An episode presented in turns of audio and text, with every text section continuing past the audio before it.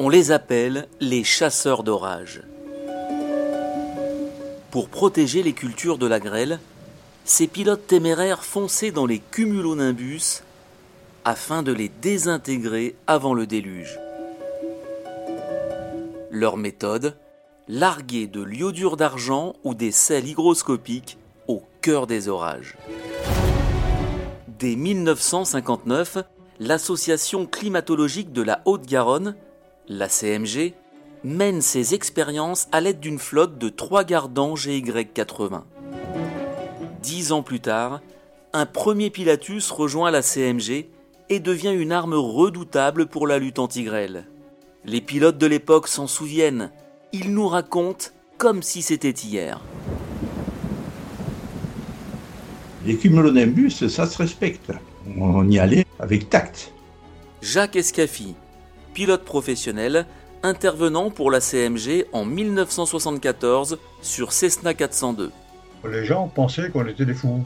Michel Cossa, pilote professionnel, intervenant pour la CMG en 1969 sur Pilatus PC6 turboporteur. On était aux ordres, comme vous dites, euh, pendant la guerre par exemple, les chasseurs qui décollaient quand l'ennemi arrivait. Quoi putain, on s'est pris de ces des rotors, quoi, comme des rotors, comme en planeur, quand on essaie de monter en onde et qu'on est devant le rotor. Donc là, c'est très dangereux. Jean-François Berthoumieux, actuel président de la CMG, météorologue et pilote professionnel. il n'y a pas de samedi, il n'y a pas de dimanche, hein, c'était tout le temps. Quand vous êtes jeune pilote, vous, faites tout. et donc euh, là, effectivement, c'était une mission euh, qu'on pouvait comparer à une mission de guerre. on s'habitue, vous savez. Il fallait donc monter rapidement à 5-6 000 mètres, parce qu'un cunam se développe, on a l'impression qu'il se déplace comme ça, et en fait, ce n'est pas du tout ça. Le cunam, il se meurt par l'endroit où il précipite, il vide son eau, il vide son humidité, et il se régénère de l'autre côté et on a l'impression comme ça qu'il avance. En fait, c'est une, succession de naissances, si vous voulez, de maturité et de mort.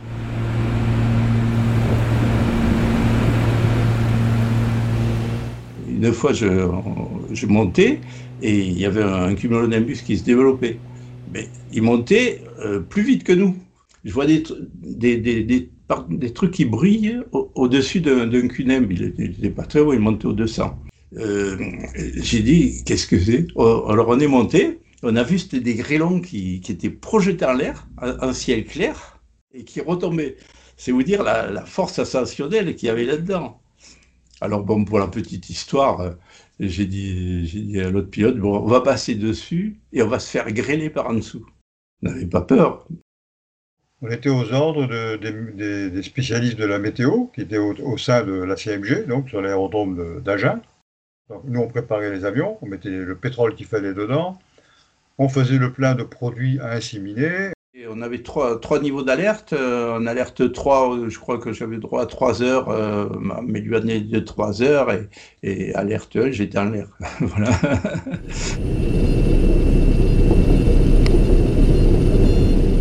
Moi, en tant que professionnel et commandant de bord dans un avion, je sais où sont les limites, ne pas transgresser la limite, il suffisait simplement d'avoir l'avion qui le permette. Mais dès lors que ce pilotus est arrivé, c'était la révolution. Moi, j'étais enchanté de piloter une machine pareille. On a fait un travail, un travail efficace. Quand vous êtes dans des positions inusuelles, il, y a aucun, il, faut, il faut rattraper l'avion. Hein. Et faire de la voltige avec cette Cessna 402, c'est pas toujours facile, mais on y arrive. On avait nos, on avait nos méthodes. Hein. on avait le droit de se reposer quand il y avait des orages, si on n'avait plus d'oxygène, si on n'avait plus de carburant, ou si on n'avait plus de lévilite, de produits. Il fallait un pilote, un pilote qui, qui gérait la partie aéronautique, hein, les fréquences radio, les cartes radio, son travail de pilote à l'époque, si vous voulez, on n'avait pas des moyens de navigation extraordinaires. Hein. on, avait, le VOR euh, et le reste, c'était à vue. Hein. Il n'y a pas de GPS, il n'y a pas tout ça. Euh, il fallait bien savoir où on était, qu'est-ce qu'il y avait en dessous et comment ça se présentait pour pouvoir passer dessous. Hein. C'était limite, limite. Mais c'était vraiment les seuls risques, si vous voulez. Le, reste se faisait dans de bonnes conditions. Euh, il fallait faire attention. Dans l'avion, il y avait un, spécialiste météo, un ingénieur météo, euh, aguerri à ce genre de mission, et qui, lui, gérait la partie produits à inséminer, euh, les liaisons radio avec la CMG, et qui me transmettait ce qu'il avait comme, comme résultat de ce qu'il fallait faire, si vous voulez, et à moi, avec la machine, d'amener l'avion au bon endroit, au bonne hauteur, au bon moment, si vous voulez, pour que la mission se remplisse. Il y avait, je ne sais pas exactement le nombre de flûtes, je crois que c'était sept flûtes de, de lévilites. Et hum, il y avait un opérateur qui lui euh, transférait euh, la pompe euh, pour aspirer la lévilite d'un fût à l'autre quand ils étaient vides et euh, qui décidait à quel moment larguer la lévilite. Et donc l'astuce, c'est d'aller mettre des particules de les mettre aux endroits où le nuage se régénère. Et à partir de là, ces particules vont monter dans l'orage et vont multiplier les grêlons. Et plus les grêlons seront multipliés, et plus ils seront petits. Et s'ils sont petits, ils ont des fortes chances de fondre avant d'arriver au sol. Le but justement de ces, de ces particules microscopiques était de créer des noyaux de condensation de déstabiliser les gouttes d'eau en surfusion, de les décondenser, et comme elles sont condensées, elles sont plus lourdes, elles tombent avant, de devenir de la grêle. Et dans cette partie tourbillonnaire qui est le, qui est le rotor, on appelle ça, c'est un gros rotor, c'est le poumon du cumulonimbus qui est sur un côté du cumulonimbus, qui se trouve entre 5000 et 6000 mètres. Nous, on se mettait au-dessus de ce, poumon et on, répandait en virage, comme ça en virage, avec l'avion, on répandait cette lévinite. Il n'en fallait pas beaucoup, 2-3 hein. kilos, euh, et le cunam était inséminé. On, on essayait de ne pas rentrer complètement dans, le, noyau où, c'était, où il y avait le, gros cisaillement. On ensemençait tout, tout le tour du nuage et, comme de toute façon c'était brassé, ça repassait dans le noyau, parce que nous on était en altitude, ça descendait, c'était brassé, ça, rentrait forcément. Et à partir de ce moment-là, le, le lui, euh, se, vidait de son eau. J'ai vu les orages se couper en deux. La, colonne verticale, qui monte à 11 000 mètres, après 15 euh, minutes d'assimilation de l'orage, il restait l'enclume on, pouvait voler ensuite entre la partie haute et la partie basse de l'orage, il n'y avait plus rien. C'était spectaculaire. Nous, on se trouvait avec l'avion, mais complètement ahuri, entre l'enclume qui restait là-haut et ce plafond qui était, tombé.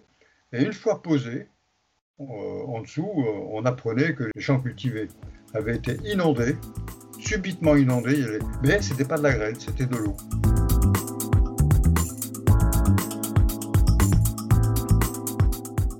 Dans un CUNEM, il y a une zone laminaire qui est dans la zone de régénérescence du nuage. Jean-François Berthoumieux, actuel président de la CMG. Là où il n'existe pas encore et où il y a l'énergie, la chaleur, les noyaux de condensation qui vont monter. Et c'est un flux laminaire qui est quasiment horizontal, qui va vers l'orage et qui ne monte que euh, à quelques kilomètres de, l'orage qui est déjà en formation. Cette zone laminaire, elle n'est pas du tout dangereuse. Il y a ensuite la zone de précipitation. Donc, c'est des précipitations qui sont intenses avec des downbursts, comme on dit. C'est des, des, flux descendants de, de bulles d'air froid et sèche qui descendent en parallèle ou avec cette précipitation. Et puis, derrière l'orage, on a une zone turbulente qui, euh, comme derrière un caillou au milieu d'une rivière, il y a des tourbillons alternés derrière, eh bien là, c'est l'endroit le plus dangereux. On peut casser sa machine. On n'est pas dans la zone de précipitation, on est à l'arrière de la zone de précipitation.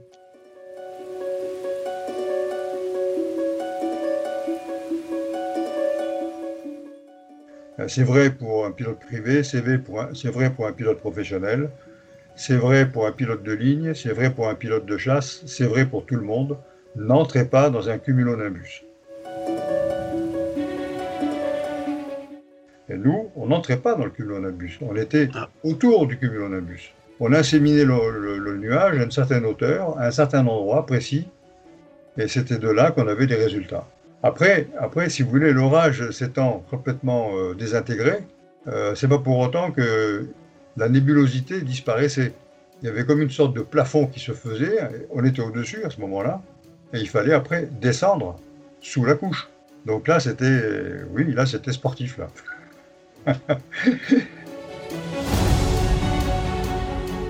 Quand on est dans le CUNEM et que ça secoue vraiment trop, il faut choisir. Il faut sortir. Il faut sortir et donc il ne faut pas se tromper parce que si vous, si vous tournez du mauvais côté, euh, ça va empirer. donc c'est un peu une loterie. et, euh, en, général, on tournait du bon côté pour sortir. Une fois, il était rentré dans un cumulonimbus qui montait à 50 000 pieds, 15 000 mètres, euh, détecté, mesuré par le radar de la CMG. je peux vous dire que euh, on était tous les deux sur les commandes et hum, le but, c'était que l'avion reste à peu près horizontal. Et moi, j'avais une seule crainte, c'était que les ailes cassent. J'en étais là. Parce que quand on voyait les débattements des ailes, on se disait. Et là, je peux vous dire que les avions, c'est solide. Les chasseurs de Cunimbe, Jean-François Berthoumieux, Jacques Escaffi et Michel Cossa. Un document de Jérôme Bonnard et Fabrice Morlon pour Aérobuzz.